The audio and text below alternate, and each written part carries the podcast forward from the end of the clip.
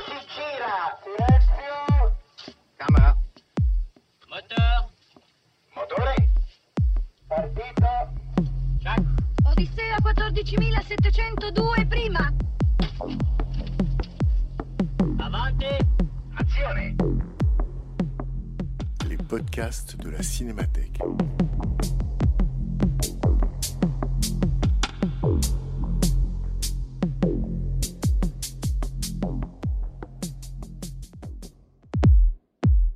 Depuis 2016, la Cinémathèque française invite régulièrement une personnalité à programmer quelques séances pour parler des films de sa vie.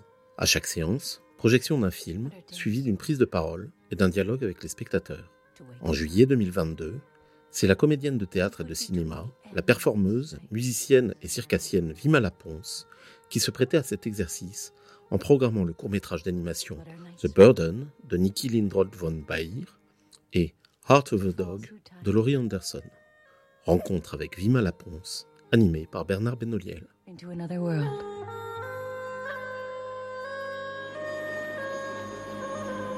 Bonsoir et bienvenue. Ravi de vous accueillir à nouveau dans ce Parlons Cinéma de Vima Laponce. Bonsoir à Vima Laponce. Ravi aussi qu'elle soit là. Le principe, vous le connaissez ou je vous le dis en deux mots, c'est tout simple, c'est une carte blanche et on a demandé à Vima Laponce de choisir trois films, trois films de sa vie. Elle en a choisi six, puisque euh, il y a dans chaque séance un court et un long métrage. Elle a associé, elle a monté euh, deux films à chaque fois ensemble. Ce qu'on peut remarquer aussi dans sa programmation, même si c'est pas affiché, même si c'est pas, euh, c'est forcément volontaire, même si c'est pas euh, un étendard, c'est que les trois longs métrages qui composent ces trois séances sont réalisés par trois femmes cinéastes. Et puis, euh, dans les liens secrets, je me suis rendu compte aussi, puisque le film que vous allez voir ce soir, enfin le deuxième, qui s'appelle Heart of a Dog, euh, comme le titre l'indique, est entre autres à partir du chien de la cinéaste. Et il y a là comme un fil secret avec la séance de la semaine dernière, puisque Kelly Reichardt, vous n'êtes pas sans savoir qu'elle a réalisé Wendy et Lucy, et que Lucy, c'était le nom de sa chienne, et qu'elle avait dédié euh, son film Certaines femmes à Lucy, sa chienne, au moment où celle-ci était décédée. Et d'une certaine manière, le projet de Laurie Anderson, en partie, c'est le même. Voilà, euh, un tout petit mot aussi sur euh, euh, of a Dog, qui est donc le long métrage de cette séance. Enfin, long métrage, il dure 1h15. Le court métrage dure, lui, 15 minutes. Euh, on a demandé à Laurie Anderson de, décrire un peu son projet, enfin ce que vous allez découvrir. Je pense que beaucoup d'entre vous n'ont jamais vu Heart of a Dog. Et elle a cité une phrase de Godard euh, qui dit ceci. Euh, Tout film a un début, un milieu et une fin, mais pas obligatoirement dans cet ordre. Et elle, elle trouvait que c'était la définition parfaite de son film, et je trouve aussi. Donc voilà, je voulais vous faire part de cette pensée de Godard et Laurie Anderson. Voilà, tout de suite, je cède la parole à Vimala pour qu'elle vous présente la séance et sa programmation. Et puis, bien sûr, vous connaissez le principe de ces séances. On voit un film ensemble, on est tous ensemble, mais personne ne voit le même film. C'est pour ça qu'on en discute après. Donc, après, on se retrouve avec euh, Vimala Ponce. On l'interroge évidemment sur son choix ou ce qu'elle a éprouvé pendant la, la projection ou ses idées par rapport au film. Et puis ensuite, on, on- on dialogue ensemble, vous et nous. Voilà. Vimala. Bonsoir, merci Bernard. Bonsoir et cette merci. introduction toujours aussi délicate et précise. Euh, je, je- bah voilà, je, je suis, je suis très content que vous soyez là et je, euh, je vais faire en fait, je vais, je vais, je vais redire ce que j'ai dit un peu la semaine dernière parce que je voulais présenter un peu le cycle en général, ce pourquoi j'ai fait ces choix. Donc les gens qui étaient là, désolé, ça va faire euh, comme euh, sur les plateformes, vous pouvez pas en fait skipper l'introduction là. Je vais redire en fait probablement la même chose et ensuite je ne dirai pas la même chose probablement. Donc, j'ai, je, pour répondre du coup à cette demande de la Cinémathèque, je me suis référée à trois choses que Colombo cherche après un meurtre. Euh, la, première chose qu'il cherche, c'est qu'est-ce qui est là maintenant et qui n'était pas là avant. La deuxième chose, c'est où est maintenant ce qui était là avant. Et la troisième chose, c'est qu'est-ce qui a été déplacé. Donc euh, ces trois questions, je les trouve complètement passionnantes et je, me suis dit tiens, bah, ça me fait penser, c'est les mêmes questions que je me pose après avoir vu un film ou une œuvre ou entendu un album.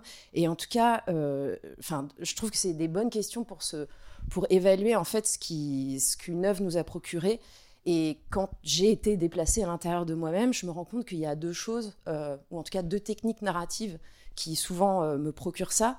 C'est un, la contemplation, et c'est ce qu'on retrouve dans les vidéos d'art en général. Et la deuxième chose, c'est euh, une espèce d'invasion comme ça par le pacte fictionnel, quoi. C'est-à-dire de rentrer dans un état de réalité modifié, de, en fait qu'on nous raconte juste euh, une histoire tout simplement, et c'est voilà comme comme ça peut nous toucher parfois dans le cinéma de fiction. Donc de ça a découlé deux choses. J'ai tiré les fils comme ça, puis je me suis dit tiens donc la première chose de contemplation, ça me fait penser au poème. Euh, et la deuxième chose, ça me fait penser au récit. Et je me suis dit, le poème, alors qu'est-ce que c'est que le poème? Je me suis dit, tiens, souvent le poème, ça se concentre sur l'être, et le récit, la narration, ça se concentre sur euh, ce qui doit être, ce qui doit advenir. Euh, et je me suis dit, tiens, bah, le film d'art, ça se concentre souvent sur ce qui est. Par exemple, euh, on va filmer quelqu'un assis sur une chaise, on va le filmer 8 heures, et on va rentrer dans cette transe-là de regarder uniquement ça sans lien psychologique d'avant-d'après. Euh, alors que la volonté fictionnelle, souvent, elle pousse à raconter ce qui doit être. Ce, type-là, il est assis sur la chaise parce qu'avant il a couru, parce qu'il est essoufflé, parce que sa femme veut plus sortir avec lui, etc. etc. Et, de ça, après, je me suis dit, euh, tiens, le, film d'art, c'est proche de, cet état méditatif et qui est accepté aussi de ne pas comprendre, de prendre des images et de pas forcément comprendre de manière cartésienne. Et le film de fiction, euh, c'est dans la lignée des grands mythes et des, oui, des histoires qu'on nous racontait aussi quand on était petit, c'est adorer, jubiler de, tout comprendre et que tout ce, mécanisme euh, nous fasse nous poser des questions. Et donc c'est pour ça que euh, j'avais eu envie là dans ce cycle-là de souvent essayer de rapprocher des films qui euh, ont ces deux types de concentration là différentes ou ces deux façons de, de raconter les choses différentes. Et donc bah voilà. Euh, non, Bernard, ce n'était pas prévu. Euh,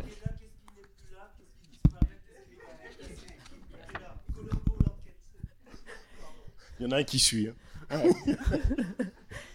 je l'ai payé. Euh, du, coup, je, je, me suis dit, tiens, enfin, les deux films de ce soir, euh, c'est vraiment des films qui m'aident à vivre très très profondément. Je les ai vus respectivement 18 euh, fois et 29 fois. Et, je trouve qu'ils contiennent beaucoup de réponses en eux. Alors je dis ça parce que la semaine dernière, il y a eu une réclamation par rapport à la programmation où euh, les deux derniers films qu'on a projetés, c'était The Evil Eye de Clément Cogitor et donc Mix Cut Off de Kelly Ricard. Et on a eu un reproche qui est que ces films n'offraient aucune solution euh, euh, et donc, euh, je, fais un petit, un petit previously à la cinémathèque, comme dans les séries, quoi.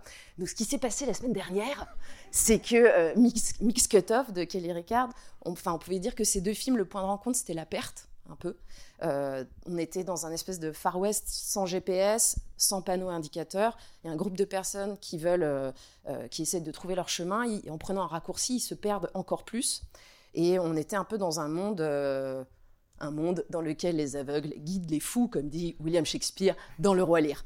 Et, euh, The Evil Eye de Clément Cochitor, euh, c'était euh, tout l'inverse, c'est-à-dire qu'il nous parlait de la société dans laquelle on vit, bah, qui bénéficie de tous les systèmes de surveillance possibles, et de géolocalisation, et de savoir immédiat, et de tous les outils pour observer, s'observer et être observé. Et pourtant, on est tous aussi perdus que dans le Far West sans GPS. C'était un peu la ligne d'arrivée à la fin. Euh, d'ailleurs, à propos de ça, euh, sur le fait d'être perdu, euh, un peu comme Colombo, je vous propose, il y, a, trois choses que Yankelevitch préconise si on est perdu. la première, c'est dire ce qu'on pense, c'est la franchise. La deuxième, c'est faire ce qu'on dit, c'est l'engagement. Et la troisième, c'est devenir ce qu'on est, c'est la sincérité. Euh, bon, bref. Euh, du coup, euh, le, problème, je pense, des deux films de la semaine dernière, c'est que bah, ils avaient ni début ni fin. Donc c'est marrant, on est très très raccord là-dessus. Et je, pense que c'est un truc moi qui me touche beaucoup, c'est que c'est des objets qui font que ça ça, provoque des questions qui donnent des émotions et qui nous font, nous, trouver les réponses tout seuls. Et ce soir, c'est tout l'inverse, enfin, je crois.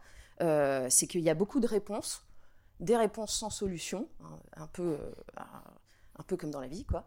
Et, donc voilà, euh, je pense que la semaine dernière, c'était comment s'y retrouver, et puis là, c'est un peu comment se trouver.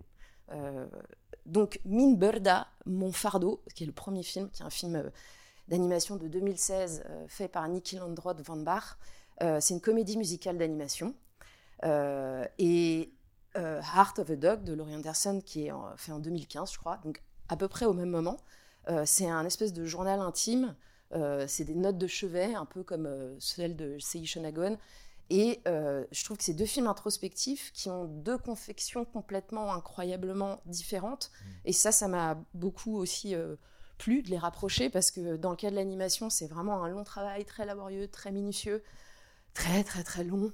Et dans l'autre, il y a une forme d'immédiateté de l'instant qui tu sens que c'est une musicienne parce qu'elle utilise la caméra comme un micro quoi. Il y a euh, avec une forme d'écriture qui a comme dans la musique et qui peut se rapprocher de la peinture où on, se saisit des outils et blam, on crée direct. Alors que l'animation, c'est une équipe, c'est long, c'est voilà. Et il y a aussi un thème qui qui est assez central, c'est l'animal. Euh, et du coup, pour ça, euh, je vais finir, comme l'a dit Jean-Jacques Hano, en travaillant avec les animaux. J'ai appris beaucoup sur moi-même. Alors, j'avoue que c'est pas super comme dernière phrase, mais ça va être celle-là. Bravo.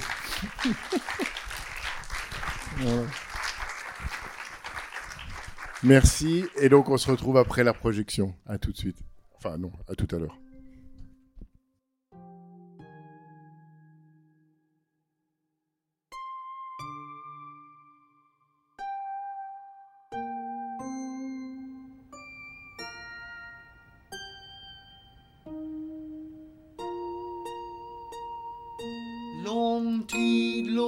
Is it a pilgrimage? Towards what?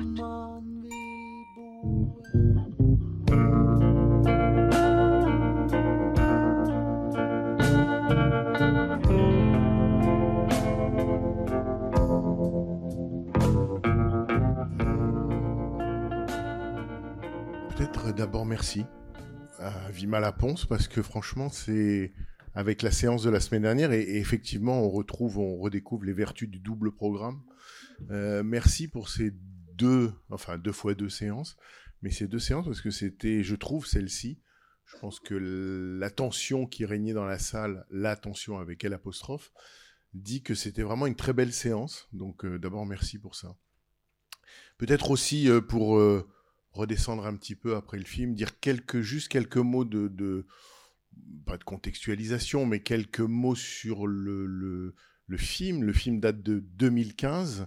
Il a été montré à la Mostra de Venise, donc au Festival de Venise, et il est sorti en France. Il y a eu une sortie salle en France en mars 2019. Euh, oui, donc c'est un film donc c'est un film essai, bien sûr, qui a donc une vie en festival, mais aussi en tout cas en France, après sans doute dans d'autres pays aussi, une vie en salle. Euh, Laurie Anderson, c'est une, c'est pas, j'allais dire, c'est pas une cinéaste au sens où euh, c'est d'abord, euh, si tant est qu'elle établisse des hiérarchies, c'est d'abord une musicienne, une compositrice, c'est une vidéaste. Elle réalise les clips des chansons qu'elle met en scène.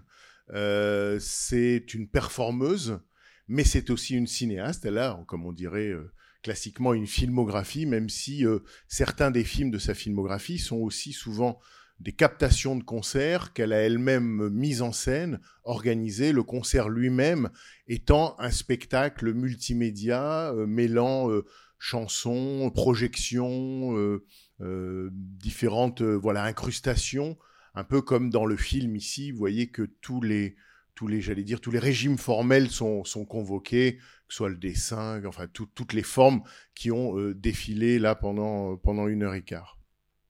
Et peut-être, moi je dirais, enfin c'est à la fois peut-être une question pour toi, euh, si tu ressens la même chose ou si, bon, pour commencer à parler du film, moi ce qui me frappe le plus dans le film, ou peut-être ce qui crée euh, euh, me semble-t-il, une telle attention au film. Bien sûr, c'est ce que le film raconte, nous montre euh, et qu'on suit.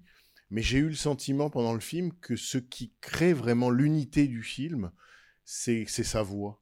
C'est que euh, elle, euh, donc Laurie Anderson, dit le commentaire qu'elle a écrit, et sa voix a une qualité de, de, enfin, on a une écoute, une qualité d'écoute à la, j'allais dire à la tessiture de sa voix, qui crée immédiatement une relation entre elle et nous, entre l'écran et nous, et que finalement euh, la voix contribue en quelque sorte à la forme presque placentaire du film, qui fait que euh, on est tout de suite bien, quoi. Parce qu'en fait, euh, il y a quelque chose de, enfin, elle qui ne cesse de convoquer des expériences qu'on pourrait dire bouddhiques, provoque avec le film quelque chose de l'ordre de oui, je ne sais pas dire autrement, enfin du rond, de, de, du placenta, et qui fait que par la voix, il s'est dit presque un cordon ombilical vocal qui fait qu'entre elle et nous, ça roule quoi. On est alimenté, si je puis dire. Est-ce que euh, toi aussi, le, tu as le sentiment que la voix, euh, entre autres, contribue à l'effet que produit le film ou est-ce que c'est à ça que tu es sensible aussi ou à autre chose euh, évidemment dans, le film? Je sais pas trop comment elle a travaillé mais moi en le revoyant là avec vous euh, euh, pas sur un ordinateur mais avec un vrai système son je me suis demandé si elle n'avait pas écrit tout le film d'abord à, l'audio en fait. Et parce qu'en fait dans tout le montage du film il est vraiment par le son. Et c'est très rare d'avoir un son je trouve au cinéma qui est plus fort. Enfin le travail du son de l'écriture du son est plus, développé et plus fin que les images qu'on voit. Elle a renversé ça, donc, et toutes les images sont illustratives et c'est les images qui suivent le son et pas l'inverse. D'habitude, c'est l'inverse ou, ou même, euh, je pensais, je sais pas pourquoi du tout, mais à, à Paul Schrader, euh, Mishima, le film euh, où Philippe Glass a fait la musique. Je sais pas non plus dans quel sens c'était, mais c'est complètement l'inverse, là, c'est un opposé, où tu as une musique extrêmement forte qui vient euh, se plaquer sur un film très très haut en couleur et qui dessine comme, euh, comme ça deux, narrations qui s'entrechoquent. Mmh. Là, c'est, c'est pas du tout pareil, mais euh, je sais pas quel musicien de, de film aussi, il y a des gens qui travaillent en même temps que le film se tourne, d'autres avant, et la plupart du temps c'est après. Et là, en fait, on sent que la narration, elle vient vraiment du son parce qu'il n'y a pas une seule seconde où elle lâche la tension, les silences, le fait qu'elle arrête de parler, que euh, c'est un gros pari quand même de faire une, voix off comme ça euh, tout le temps. et en fait, elle a, je me souviens plus malheureusement du nom. Elle a fait un film parce que là, je me suis dit c'est vraiment la VR en, en, 2D quoi. Elle a fait un film en, réalité virtuelle euh, avec un, ami à elle et qui est un peu près pareil, c'est-à-dire le voyage d'une âme après la mort. Sauf qu'en VR, ça, c'est un peu ce qu'on vit à un moment dans le film, mais en expérience physique très très forte. Et euh, c'était déjà le, cas là. Mais moi j'ai beaucoup de mal à parler parce que ce film il me, il me terrasse. C'est, euh, c'est, c'est, je trouve qu'il y a une montée à un moment progressive où c'est rare, c'est vrai qu'on nous parle comme ça directement. Euh, c'est, c'est saisissant. Au bout d'un moment, on a l'impression d'être, qu'elle, d'être avec elle et, et que c'est à nous qu'elle s'adresse. Et je trouve que c'est un objet filmique très rare. Il y a Chris Marker un peu qui, je trouve, fait ça à des moments. Mais là, comme c'est elle qui écrit le son, qui nous parle, qui parle de ses expériences de vie, il y a quelque chose d'une intimité qui est, c'est très troublant. Euh, il y a presque un truc du spectacle vivant qui arrive, de, de, l'immédiateté comme ça. C'est vrai que quelque chose là euh, euh, franchit la rampe. ça passe sans doute effectivement par ce travail sur le son, les différentes strates de son, que ce soit musique, voix, son ajouté. Et sans doute, c'est vrai, elle, elle est, on l'a dit, enfin une compositrice. Et on peut imaginer qu'effectivement le film soit venu, lui soit venu par par le son ou par la parole ou par ce qu'elle euh, a envie de dire et de, et de transmettre, euh, tout en prenant en même temps, je trouve, c'est là où le, le, film est étonnant, c'est qu'elle prend des risques, enfin des risques.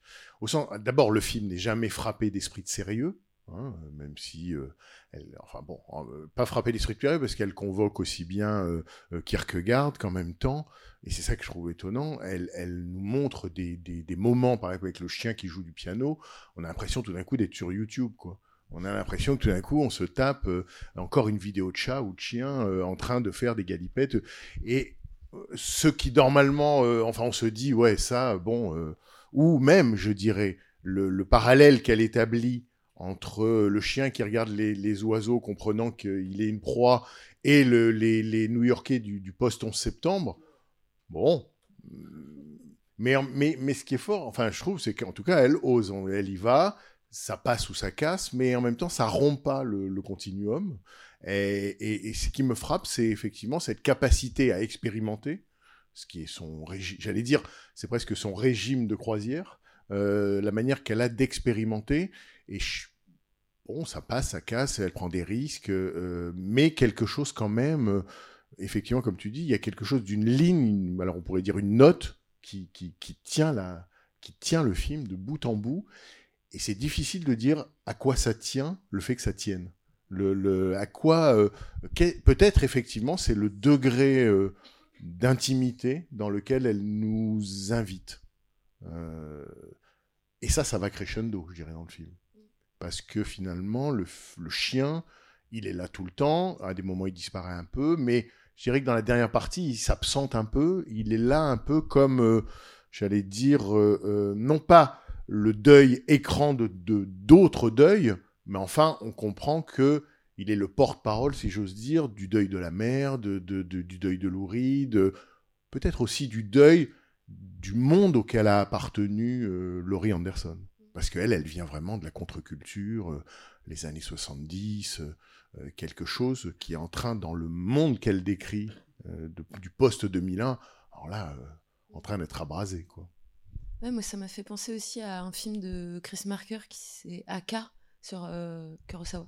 Et Ouais, euh, à un sur le tournage de Ran, c'est Ouais, ça sur le tournage où un moment où il y a une phrase qui est euh, que un film c'est toujours un objet qui est arraché au temps, mais dans les deux sens du terme, c'est-à-dire à la météo ou au temps, et du coup qu'il faut sculpter avec ce- cette matière-là. Et je trouve que ce qui est fou, c'est que chez Kelly Ricard, bah là c'est carrément euh, le cas parce que c'est la météo, quoi. Enfin, ça doit être très compliqué de marcher autant de temps avec euh, du soleil tout le temps qu'il faut toujours avoir. Et puis plein de films où c'est vraiment la météo qui est, qui est vraiment un cauchemar. Et le temps, là, c'est parce qu'elle nous raconte, on bascule de son enfance à 2001, à des variations de temps qui sont des temps politiques, du non-temps, parce qu'elle nous emmène, alors là, vraiment comme dans un état méditatif euh, où sa voix est un guide. Et puis, euh, il y a plein de temps différents comme ça. Et moi, je crois que c'est ça qui me qui fait qu'on a une matière, quasiment les mêmes images qui reviennent avec elle met un, petit filtre avec des gouttes de pluie on n'en peut plus bout d'un moment de ça aussi quand même on s'en fout enfin euh, le truc sépia papier craft il y a, il y a quatre arbres qui se qui, qui font glougli et, et on et on et on bascule dans dans énormément de choses avec une finesse euh, l'humour qui revient mais qui s'arrête pile enfin il y a quand même euh, ouais il y a une vraie délicatesse et il y a, euh, je trouve que c'est un- en le revoyant je me disais c'est vraiment un truc d'orfèvre mais c'est trop bizarre, ça passe pas par l'image. Enfin, pas, pas tant que ça. Enfin, euh, Pas tant que ça, parce qu'effectivement, euh, il y a un moment où on peut plus dire dans le film qu'il y a des plans. C'est plus exactement des plans. C'est effectivement les plans ont fondu ou le cadre a fondu. Il y a quelque chose qui, ça se mélange. Il y a des superpositions ou du surimpression. Il y a, il y a tout un jeu, je dirais, avec les, les formes habituelles, euh, non pas de la narration, mais en tout cas de la représentation. puis la, Et- la- la- la pire chose, pardon de te couper, Bernard, mais la pire chose qui soit au monde, qui est la reconstitution. Comme sur Arte ou sur. euh, C'est-à-dire, quand elle raconte des histoires, moi, c'est ma passion, les trucs euh, euh, à la romantique et tout, et on voit des acteurs qui viennent, qui jouent Cléopâtre et tout ça. Et là, c'est quand même hallucinant ce qu'elle fait. Parce qu'elle le fait avec ses, ses anecdotes d'enfance, c'est le pire mauvais goût euh, absolu. Enfin, le moment où elle, euh, où elle représente, elle dit que le chien vient d'un couple qui s'est séparé Ouais, et que l'enfant aurait bien voulu garder le chien, mais personne voulait de ça l'enfant. c'est hardcore. Hein, T'as l'impression d'être dans tout, une ouais. Ouais. reconstitution de W18, quoi. Donc, euh, effectivement, c'est c'est très troublant le fait que, euh, en fait, elle ne se préoccupe pas, j'allais dire, de la question du bon goût, parce qu'elle est plus préoccupée par. euh, Moi, j'ai eu le sentiment, en fait, en, en- en voyant le film, que tout le film, sans vouloir le dire, nous mène au secret final, ou en tout cas au fait qu'elle identifie, enfin, elle trouve dans l'espace-temps un moment heureux, si je puis dire, entre sa mère et elle. Et que tout le film va vers ce point, mais évidemment, on peut pas le, on peut pas le deviner, le savoir, et que c'est ça qui crée une sorte d'émotion redoublée. Mais entre-temps, effectivement, euh, elle, euh, je pense qu'effectivement, ça tient, ça tient au texte, ça tient à la voix, ça tient à ce qu'elle apporte et à ce qu'elle ose, quoi. Il me semble. Et un moment que je trouve, alors ça, j'aurais jamais. Là aussi, c'est là où on est heureux que le cinéma existe parce que parfois le cinéma nous donne des idées, enfin nous fait comprendre quelque chose du monde ou du réel qu'on n'aurait jamais pensé sans lui. Euh, moi, l'exemple qui me vient toujours, c'est idiot, c'est dans, euh, c'est dans la, hum, il faut sauver le soldat Ryan. Non, Il faut sauver le soldat. Pardon de parler de ça, mais il faut sauver le soldat Ryan. La soirée des rap. Attends, tu vas voir. Dans Il faut sauver le soldat Ryan, c'est le jour du débarquement, c'est le D-Day. Et à ce moment-là, donc les soldats américains sautent à l'eau sous un déluge de feu.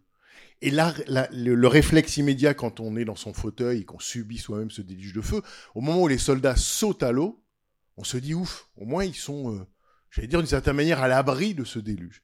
Et on voit un, soldat emporté en quelque sorte sous l'eau par le poids de son barda. Et là, il y a une balle allemande qui entre dans l'eau et qui le tue sous l'eau. La balle traverse l'eau. Et ça, l'idée que des soldats, par exemple, aient pu mourir comme ça le jour du D-Day, c'est-à-dire, euh, euh, là encore, on retrouve le placenta à l'a priori euh, protégé sous l'eau et soit touché, ça, quoi qu'on pense du film, j'aurais jamais pensé sans lui. Bref, je dis ça parce que là, quand, elle raconte que le chien, devenu aveugle, comprend, sans doute par le bruit de l'océan, que au bord de la plage, il peut courir de tout son soul dans le noir absolu. Ça, je trouve ça fascinant parce qu'on on comprend là que le chien lui-même comprend quelque chose.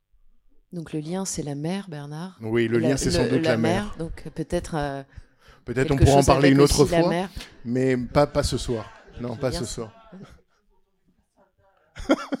en tout cas, non, c'est très beau le moment où elle raconte que le chien peut courir en liberté et, et débarrasser de toute angoisse, tout simplement parce qu'il sait que l'espace est vide. Pour le savoir, il faut qu'il ait gardé en lui une image de l'océan, quoi. Enfin, ou de la plage. Bon, voilà. Pardon. C'était hyper bien. Est-ce que vous avez, euh, comme ça, d'autres confessions, euh, questions, euh, interprétations, euh, réfutations Ah, et ça m'a fait vraiment plaisir aussi de voir Minberda, là, le, mon fardeau euh, de, de, de Nicky Landrot, parce que pareil, je l'ai jamais vu sur grand écran et, et c'est enfin, c'est pas, c'est presque trop parfait en fait. Enfin, du coup, c'est intéressant de voir un objet si parfait à côté d'un objet qui est aussi à- n'est pas aussi efficace, mais c'est qu'est-ce que c'est drôle. Et puis, j'étais, ouais, et puis ça, il y a, je- je- je- pareil, le son m'a bluffé. Mais vous mettez moins fort en fait les courts métrages, comme dans les premières parties de musique? Si, Là, le, le- si vous mettez moins Non. fort pour qu'après ça Thierry prenne. qui a mis moins fort le court métrage que le long métrage Non, c'est impossible. Si. Je connais Thierry, c'est impossible. Il a dit oui. ah non, ah d'accord. Mais tu sais, à quel moment du film de Laurie Anderson m'est revenu le court métrage C'est quand elle dit euh, il faut apprendre à se sentir triste sans être triste. Et je me suis dit, mais c'est le commentaire parfait du court métrage d'avant, euh, où effectivement, euh, bon, parce que c'est drôle, c'est hilarant les poissons qui, qui ont des problèmes de peau, mais euh, mais mais ça, mais en même temps, euh, c'est quand même un film. Booba. Voilà, c'est quand même un film sur une solitude, mais alors même, on pourrait dire sidérale, puisque ça finit dans l'espace. quoi. C'est- drôle, c'est drôle à la vie Malaponce, quoi. C'est, fait beaucoup penser à Roy Anderson aussi, qu'en général personne n'aime, mais moi oui. Bah, euh, euh, pardon, euh, chanson du deuxième étage, enfin ces films-là, pas euh, Swedish Love Story qui est génial aussi, hein. mais oui, il a cassé son.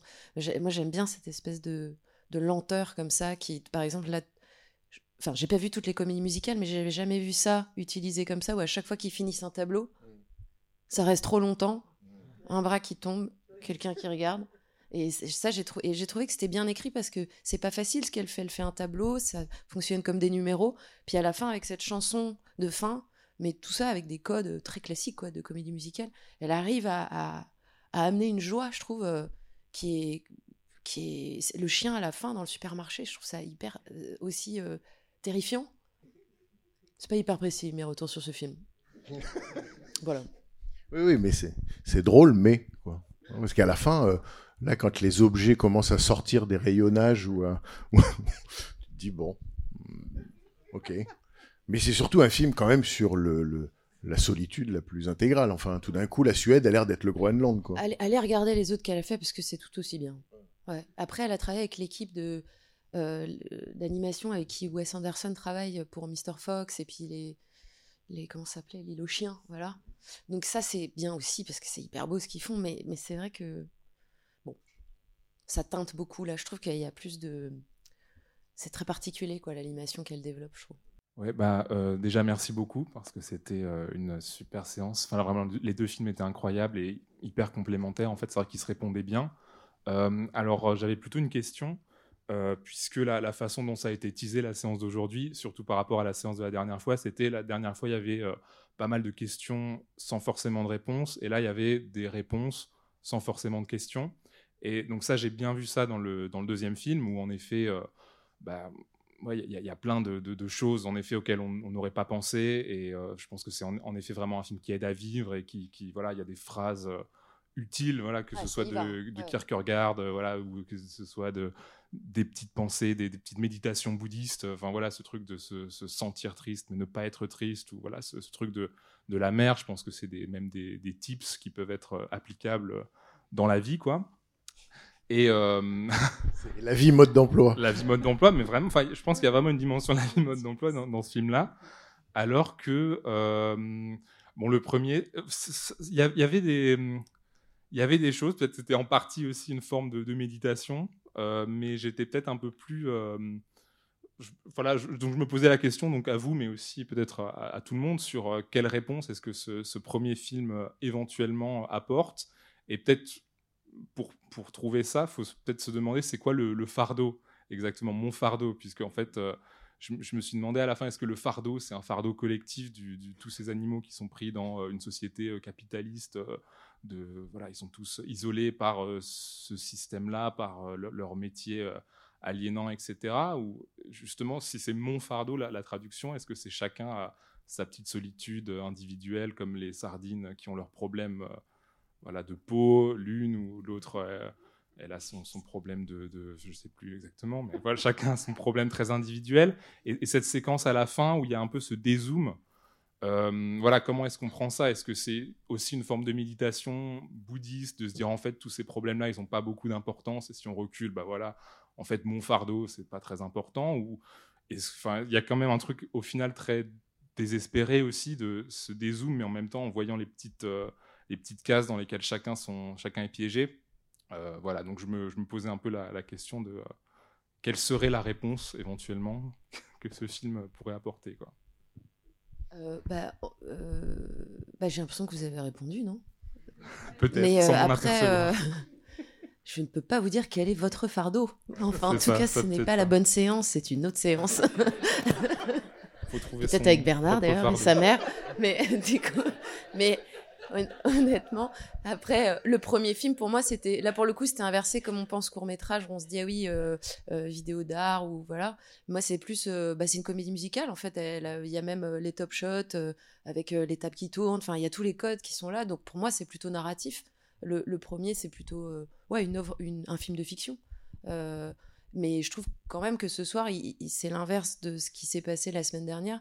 C'est et moi, je suis assez passionnée par ça, c'est qu'il d'oser donner des réponses. Et chez Laurie Anderson, qui carrément le festival de la citation. Et moi, j'adore ça parce que c'est c'est pas facile à faire, mais je trouve je- c'est très généreux et en fait, ça, c'est des réponses, mais ça donne pas de solution non plus. Hein, mais mais du coup, je sais pas trop. Voilà, je dirais ça.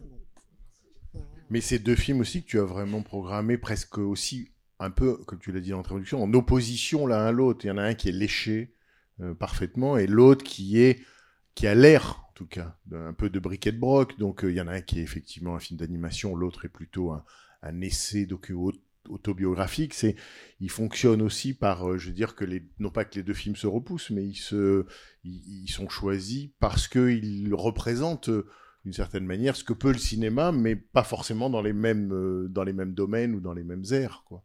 Euh, c'est pas forcément, l'un n'est pas forcément la réponse de l'autre, me semble-t-il, quoi. Même si effectivement il y a peut-être plus de, il y a peut-être plus de réponses dans le deuxième que dans le premier, parce qu'enfin le premier, la, réponse, elle est encore plus triste. Euh, merci beaucoup. Euh, je pense comme j'imagine tout le monde, j'ai, enfin j'ai beaucoup adoré. Ouais, ouais, j'ai été, bah, j'ai, beaucoup adoré euh, les, deux films et euh, puisque tu parlais justement euh, de, de citations, je voulais juste partager au, départ. quand je suis arrivée, Bernard, tu, disais une citation de, Godard. Et en fait, ça m'a rappelé un- une autre citation qui c'était- dans- un entretien sur YouTube avec Marguerite Duras, où Godard il disait Je suis du verbe suivre, l'être humain que je suis. Et je pense que, enfin, je trouve que ça relie bien au fil rouge euh, de l'ex- l'existentialisme euh, de, de ces deux films. Je voulais juste partager ça, euh, sans aller dans une interprétation. euh, voilà. Merci. C'est tout. Il a la faculté à avoir le dernier mot. Hmm. Je suis, je suis celui que je suis. Bon, pas mieux. Euh, D'autres euh, citations? Bonsoir. Euh, c'est vraiment juste pour le plaisir de la citation. non, parce qu'elle est vraiment frappante et je le fais pas vraiment exprès. Mais un petit peu quand même. David Foster Wallace dans le film. a love story is always a ghost story. Le deuxième film, c'est vrai que c'est quand même une histoire de fantôme. Et c'est peut-être ça qui nous euh, enfin plus que attirer, nous, emmène, enfin nous, promène dans. Bon, je suis désolé d'employer ce gros mot, mais c'est quand même là, dans les deux films, cette idée de cosmos. Donc, euh, le cosmos comme quand même fantomatique, et euh, le premier film, le court métrage, le cosmos, dans lequel euh, on est tous chacun euh, plongé et traversé en fait, je crois. Voilà. Bon. Et ben y a voilà. des commentaires. Non, mais là, je crois que tu as réchauffé l'atmosphère. Voilà. En tout cas, c'est vrai qu'il y a un fantôme très beau dans le film qui passe euh, rapidement, mais, mais qui est mémorable. C'est parce qu'elle dit lui-même qu'elle l'a revu après sa mort. C'est la figure de Gordon Matta Clark, qui est cet architecte incroyable qu'on appelait. un- il y avait eu je crois que c'est au Jeu de Paume quelques années, et l'exposition s'appelait euh, Gordon Matta Clark, un architecte. Euh, voilà, contraction évidemment entre anarchiste et architecte, parce qu'effectivement, une de ses grandes singularités, c'est qu'il avait, j'allais dire, il travaillait à même la pierre et il scindait les, il scindait certains bâtiments. Alors c'était souvent des des ruines ou des, appartements ou des immeubles désaffectés, mais c'était une véritable euh, intervention dans la ville. hein. je crois qu'il avait été marqué par les situationnistes dans les années 50, mais cette façon comme ça qu'il a de, de... Alors ça, parce que le film est pas exempt aussi de moments, je trouve, de violence. Euh, voilà, c'est pas que euh, genre on baigne dans un dans, dans une eau euh, orientalisante ou il y a, des moments de violence dans le film hein, quand euh, ce qu'elle raconte sur sa mère ou, les, interventions de, de Gordon Matta Clark et les explications qu'elle en donne. Mais c'est une très très belle figure de fantôme lui. Mm. Alors, je, fais partie de, ces gens qui ont eu la chance de voir un jour la mère de Bernard. Je tiens à le préciser. Et puis, je fais partie aussi de ces gens qui ont eu la chance de voir Bernard à la mer aussi. Voilà. Alors, euh, je, voulais juste euh, vous parliez du, son, euh, du son de, de, de la voix et de la narration donc de Laurie Anderson, mais il y a quelque chose surtout qui relie les deux films dont vous avez enfin pas encore parlé, à mon sens, c'est la musique la musique qui est présente, omniprésente, qu'elle soit par la voix ou par l'instrument, la comédie musicale. Enfin, c'est surtout votre rapport, euh, Vimala, à la musique qui, qui m'intéresse euh, là, de, de connaître, parce que eff- effectivement, il y en a partout. J'ai un très bon rapport à la musique. à la musique en général? À la musique dans ces, dans ces, deux, euh, dans ces deux films. Quoi. Enfin, c'est, c'est, euh, est-ce que cette musique vous a touché aussi spécialement? Est-ce que vous avez, est-ce qu'elle était enfin, à l'esprit? Est-ce que vous l'avez eu à l'esprit tout le temps? Est-ce qu'elle vous, est-ce qu'elle vous a bercé? Est-ce qu'elle vous a questionné? Est-ce que vous- elle a participé à ce que vous aimiez ce- ces, ces deux films?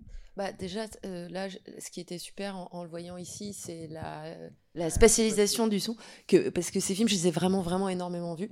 Et du coup, là, avec la spatialisation, ça m'a fait vraiment, euh, rentrer beaucoup plus euh, dans le travail, surtout de Laurie Anderson.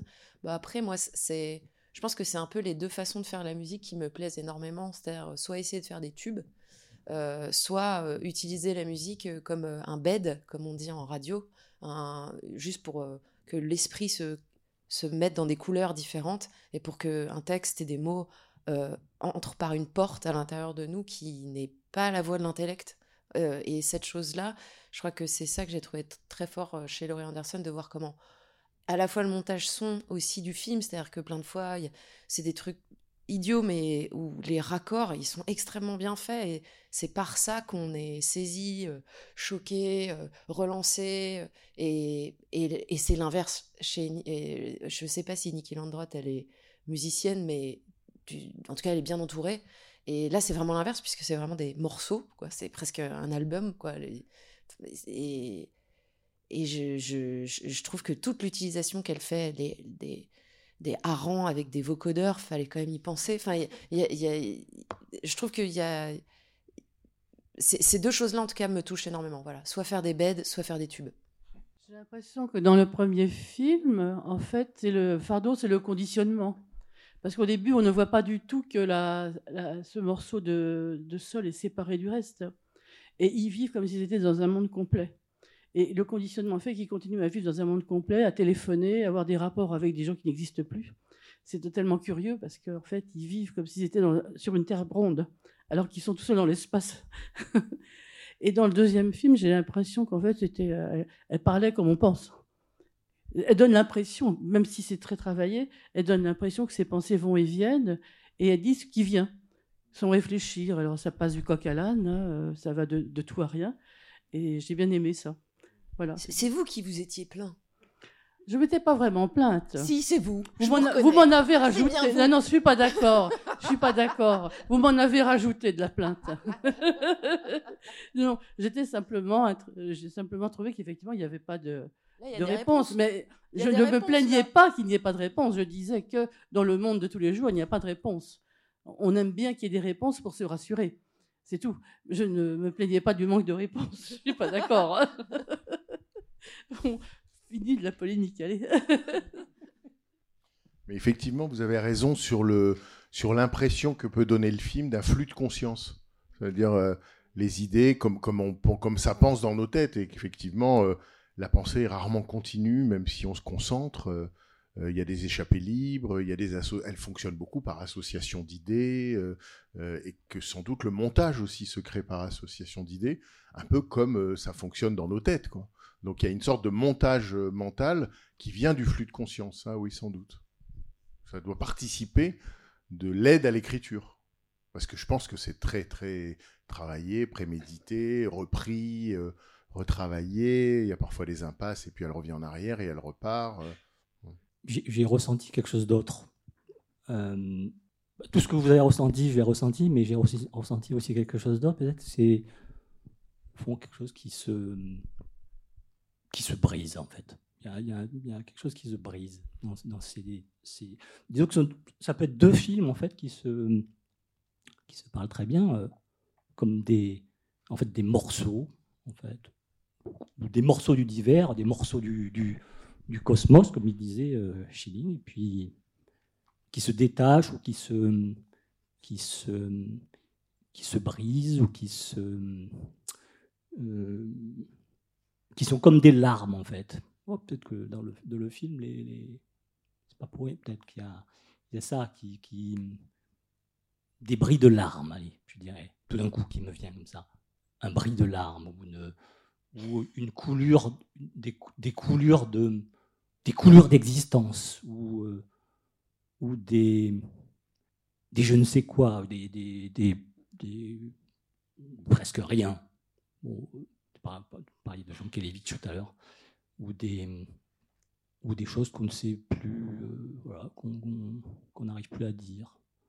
Euh, ouais, moi je vois, quelque chose qui, quelque chose qui, qui ne se relie plus, voilà, qui tout se brise, voilà. Et puis, euh, et puis les, le, puis c'est pas des films, ça. C'est pas un film véritablement. C'est pas, c'est pas véritablement un fi- des films. C'est des choses beaucoup plus, beaucoup plus fortes qu'un film. Euh, Comment on peut dire? C'est quoi alors? C'est- C'est quoi? Et Vimala va te répondre. C'est quoi le numéro de votre dealer? Ça a l'air super. hein. C'est ton chef-d'œuvre. ah, c'est un coup monté en fait. D'accord. Mais il est capable de moments comme ça. Ça lui arrive. C'est qu'il a été touché par le film. Euh, Je voudrais juste vous poser une petite question et puis euh, faire part d'une euh, d'une expérience personnelle euh, au théâtre. Euh, donc la question c'est, j'ai vu le nom de Chris Marker au générique, Euh, mais il était filé très vite, je n'ai pas vu à quel titre. Or vous l'avez cité deux fois, à juste titre. Je crois que c'était dans les remerciements. ah, bah d'accord, alors ça, ça peut s'expliquer. Et alors, le- le- l'expérience dont je voulais faire part, c'est que euh, j'ai vu au théâtre, il y a 5 ou 6 ans, un spectacle qui était écrit et interprété par une certaine Marianne Zehar, euh, qui s'appelait ADN, ADN comme Alexandra David Neal. Et euh, le but des théâtres était d'établir de façon rigoureuse et scientifique un lien entre le bouddhisme et la théorie de la physique quantique. Et euh, si je fais part de cette remarque, c'est surtout pour euh, noter le contraste qu'il y a entre la perception qu'on a de ce film, qui montre des choses assez nébuleuses, on est dans le domaine du, du rêve, de l'inconscient, etc., et la texture de ce spectacle qui était au contraire une volonté de rationaliser complètement le bouddhisme. Et c'est extrêmement étonnant, puisqu'on arrive à, faire un lien entre le, rationnel et l'irrationnel. Il y a deux façons d'interpréter le bouddhisme, en quelque sorte. L'une qui consiste à rationaliser, ce que vous avez évoqué, le, film narratif euh, euh, qui se veut la représentation d'une réalité, et le film d'art.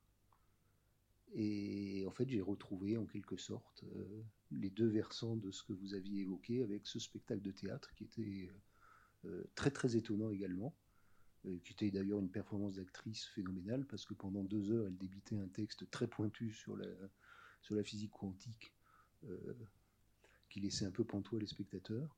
Et, là, à l'inverse, on a une, vision, la vision qu'on qu'on en a plus, plus couramment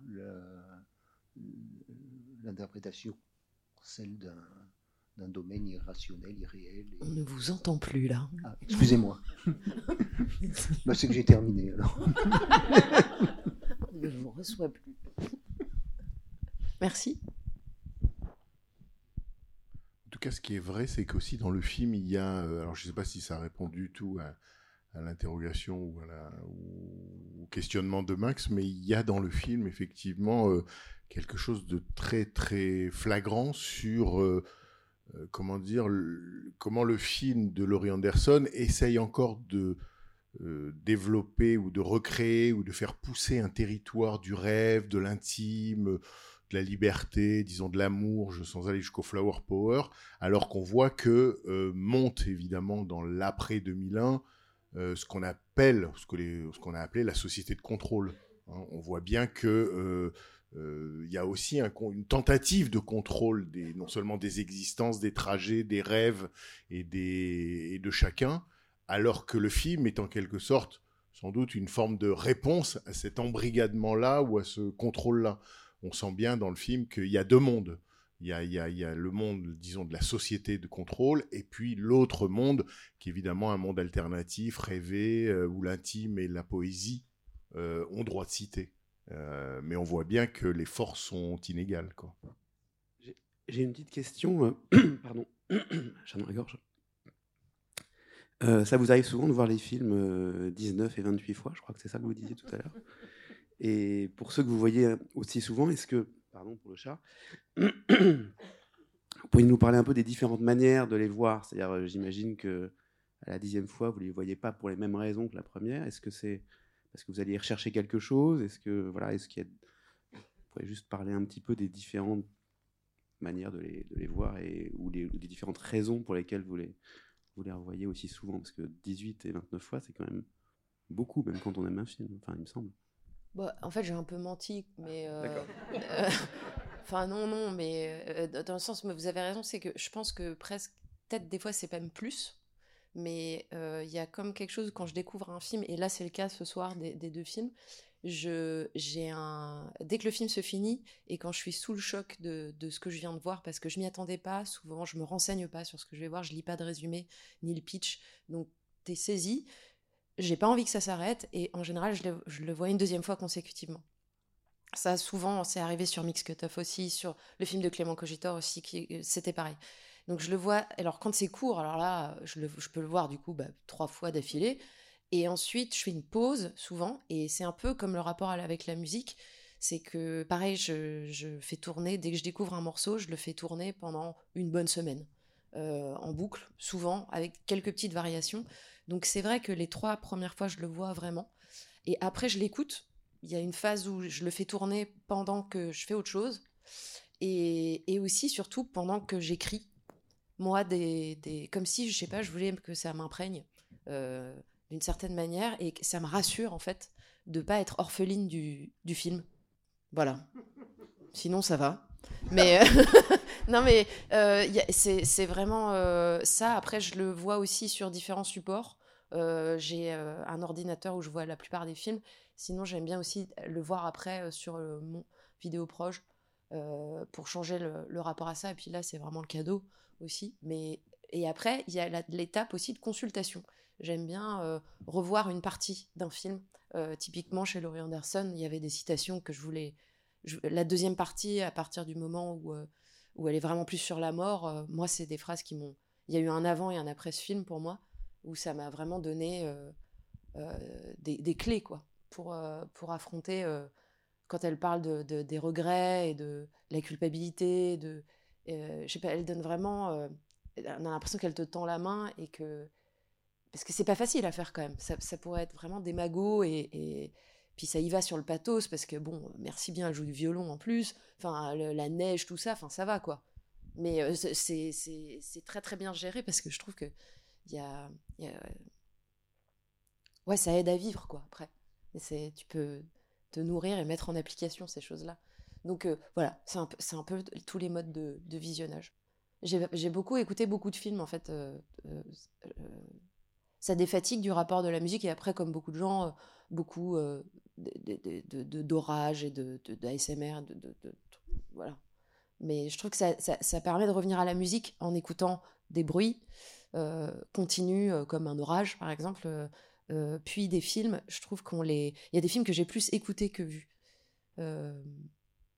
Et c'est très drôle aussi quand tu as écouté beaucoup de fois, tu revois le film et tu, tu, t'es- tu connais par, par cœur la bande son plus du tout les images. C'est assez, drôle de tordre toutes les façons de voir les films. De films avec lesquels j'ai fait ça, La vie aquatique de Wes Anderson. Je pense que je l'ai énorme. Enfin, il y a beaucoup de films de Wes Anderson que j'ai beaucoup écoutés. Je, je, je, je, je, sais pas pourquoi. C'est euh, les films de Fellini aussi. Mais après, ça, je sais pourquoi. Parce que le rapport au son, il est, il est assez, assez fort. Euh, un film de Lucretia Martel. Et Historias Extraordinarias aussi, un film argentin. Peut-être on va s'arrêter sur cette playlist. Euh, sauf si tu veux ajouter quelque chose par rapport à la séance ou un teasing pour euh, la semaine prochaine. Peut-être une petite plainte euh, Non. Dommage. Merci beaucoup Vimala. Merci et à la semaine prochaine. Merci.